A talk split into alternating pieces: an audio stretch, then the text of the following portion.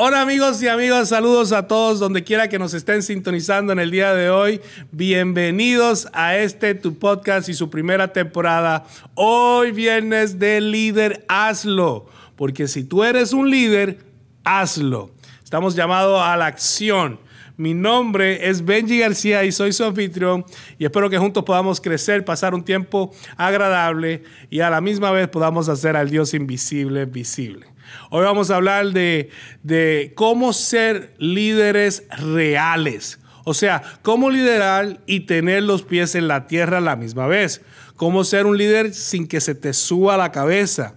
Yo lo he titulado Real hasta el liderazgo. Como líderes, sabemos que debemos ser abiertos y transparentes.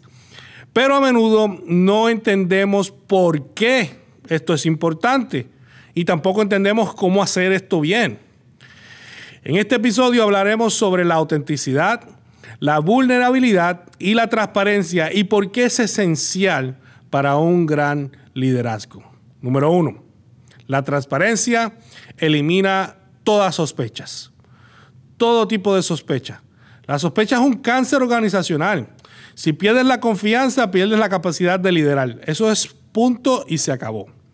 Puedes llevar años construyendo confianza, construyendo un legado, pero solo se necesita un momento de sospecha para destruirlo completamente todo. Cualquier nivel de hipocresía percibida o, inconsistencia ah, o, o los motivos egoístas crean sospechas. Y déjame decirte, el secreto genera sospecha, pero la transparencia genera confianza. Voy a decir otra vez. El secreto genera sospecha, la transparencia genera confianza. Número dos, vamos a hablar de eso. La transparencia genera confianza. La clave para un liderazgo exitoso es la influencia, no la autoridad. Bien importante. Hay una diferencia entre un jefe autoritario y un líder que crea confianza. Un jefe dirige con autoridad, pero un líder inspira con confianza. Y la moneda de la influencia currency exchange es la confianza. El hecho de que tengas un título no significa que tengas confianza, que seas digno de confiar. La transparencia número tres es un unificador de relaciones. O sea que esta es una de las mayores oportunidades perdidas por muchos líderes.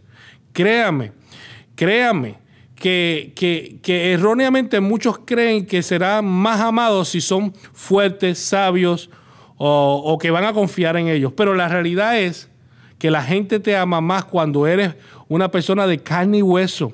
O sea, una persona real, un líder real, no solo una figura de autoridad.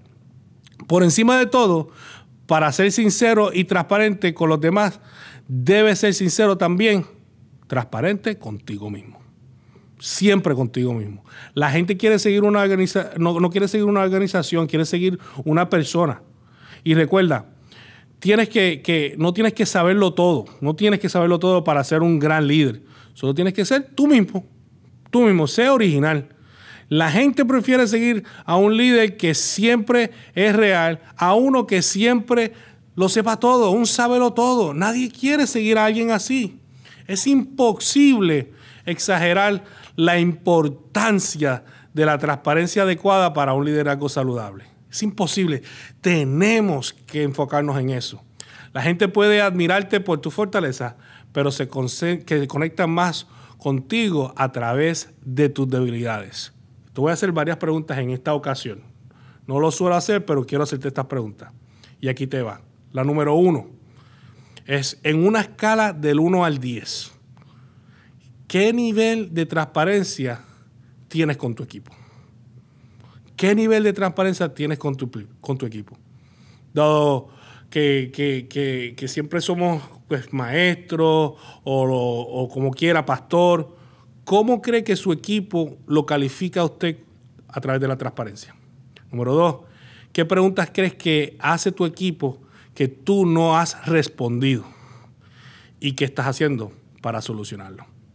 Te voy a dejar esas tres preguntas ahí para que tú puedas meditar y pueda ser un líder real, un líder con los pies en la tierra, que cuando te pinchen salga por ahí sangre roja, no un líquido azul. Porque si eres líder, hazlo. Te veo hasta la próxima.